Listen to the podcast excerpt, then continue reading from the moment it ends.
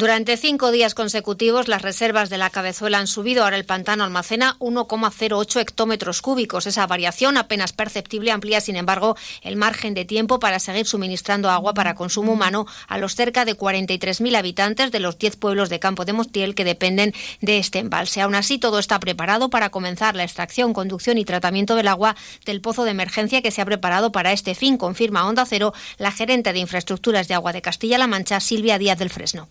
Por suerte, la semana pasada el embalse empezó a subir y hemos recuperado como 0,01 hectómetro eh, que nos daría como para 10 días más y bueno pues estamos hemos optado después de probar el pozo y de ver que todo funciona correctamente eh, pues por esperar a que tengamos suministro eléctrico si antes eh, no se agota el embalse.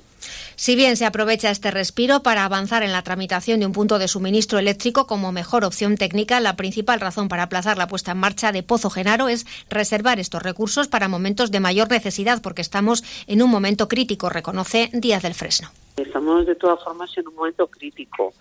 Eh, hemos cumplido con el objetivo de solapar los dos recursos, eh, pero la situación es la que es. Estamos viendo la temperatura que tenemos en el mes de febrero. Eh, por lo tanto, si no se produce un cambio brusco de temperaturas, eh, va a ser un verano largo.